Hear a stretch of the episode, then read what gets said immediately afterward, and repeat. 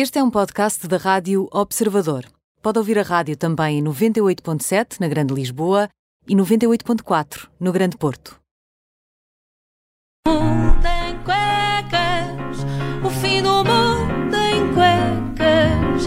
Venham branquinhas, bem lavadinhas, é o fim do mundo em cuecas. Bom dia, Ora, muito bom dia, E como que- estão? estamos bem. E o que tens tu para nós hoje, David Então, Cristina? ah, antes de mais, antes de eu entrar aqui, ah, foi-me chamada a atenção que a nossa colunista Laurinda Alves escreveu Hum. um artigo sobre, publicou agora no Observador, um artigo sobre um tipo que estava a andar de skate na, na Rua Castilho. Eu também ando de skate elétrico na Rua Castilho. Eras tu. Ah, espera, e, ela, e ela dizia que este tipo arriscou a vida e quase causou um acidente. E eu pensei, bom, quer dizer, mas eu sou tão mariquinhas a, a andar.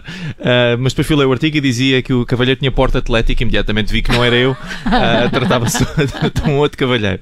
Mas ah, eu queria celebrar convosco aqui, hoje, ah, o prémio de Miss Universo, que foi atribuído este domingo. Queres eh, celebrar o prémio? Então. Ah, sim, mais um ano e mais um prémio de Miss Universo para o planeta Terra. Ah, embrulhem, extraterrestres. Ah, parece que nós temos o número ideal de olhos. Ah, mas parece que a, a Zoz, vou tentar dizer o nome dela sem insultar toda uma cultura. Parece que a Zo, Zozibini Tunzi, da África do Sul, ganhou. E pronto, anda toda a gente a dizer que isto foi histórico, porque por um lado ela é, ela é negra e tem o cabelo curto. Dois atributos que sempre comprometeram a escolha do júri no prémio Miss Universo. E diz a Zozibini: Eu cresci no mundo onde uma mulher como eu, ah, com o meu tipo de pele e cabelo, nunca foi considerada bonito, e, ah, bonita. E eu acho que é hora de terminar isso hoje. Ah, pá, tenham dó. Ah, para começar, a mulher é manequim, não é? Por isso já alguém achava bonita antes dela ganhar isto, não é? E, e é linda, atenção. E depois está toda a gente a agir como se esta fosse a primeira vez que uma mulher negra tivesse sido considerada atraente. Por isso, pois é que antes disso só tínhamos a feiosa da Tyra Banks e a Beyoncé, esse grande trambolho, não é? Mas pronto, já agora, já que não é um horror, aquilo é uma mulher, que aquilo era. Opa. Ah, mas pronto, ah, e já agora, o concurso de Miss Universo ah, é, é altamente sexista, acho que podemos todos concordar com isso, e a mim irrita-me particularmente porque eu tenho muita inveja de pessoas bonitas, não gosto delas, não gosto.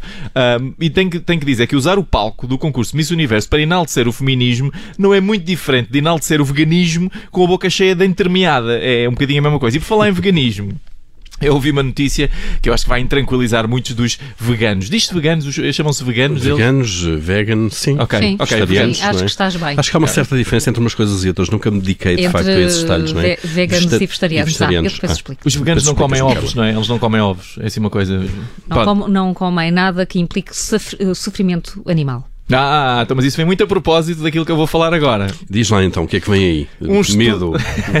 Um estudo recentemente publicado pela Universidade de Tel Aviv demonstrou que as plantas também gritam quando estão desconfortáveis. Eh, Quando lhes falta água ou quando são cortadas, por exemplo, gritam.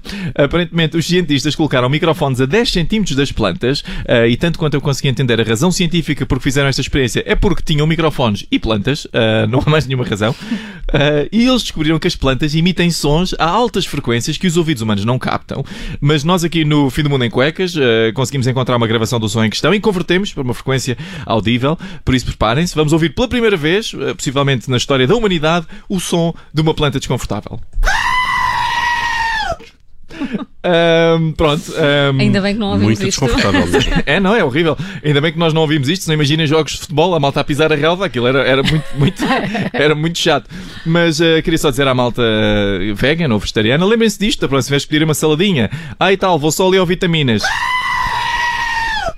E fi- E finalmente foi divulgado, não é? O som é mesmo assim, não, não sou eu, não sou eu, não fui eu Não, que inventei. É mesmo assim, são as Chegou plantas. Ah, e finalmente foi divulgado ah, como é que os russos ah, andaram a fugir ao controle antidoping nos Jogos Olímpicos de Sochi em 2014. É uma coisa que vem muito a tempo, não é? Mas aparentemente os atletas estavam, aquilo era assim, os atletas russos estavam todos drogados, depois faziam xixi lá num copo e, e depois. Antes de estarem todos mocados, tinham guardado xixi limpo noutro copo. Isto é, envolve imenso xixi esta história. Parece, parece aquela entrevista da Cristina eh, com, com o Ângelo Rodrigues. Eh, e Da chuva dourada? Da chuva dourada. e depois eh, eles faziam xixi, tinham xixi limpo, tinham xixi eh, drogado e depois tinham um espião. Atenção, havia um espião russo. Xixi drogado é muito bom. Ah, Deixa-me ver se é que consigo acabar. Vai, vai lá, força. Então havia um espião russo que fazia de conta que era canalizador e ia aos laboratórios trocar os xixis. Ora, Uma coisa muito sofisticada. não é? Não é? Imagina só, uma pessoa treina para ser espião a vida toda e acaba a trocar xixis. Não é? Isto é claramente tipo aquele episódio da saga 007 que ainda não foi feito. Por alguma razão. Imaginem só. Aliás, até temos aqui um som da reação do espião russo quando lhe foi proposto este trabalho. O espião russo era uma couve. Era um repolho. Fim do mundo em cuecas com David Cristina. Todas as edições estão disponíveis em podcast. Até amanhã, David. Até amanhã. O fim do mundo em cuecas, o fim do mundo em cuecas.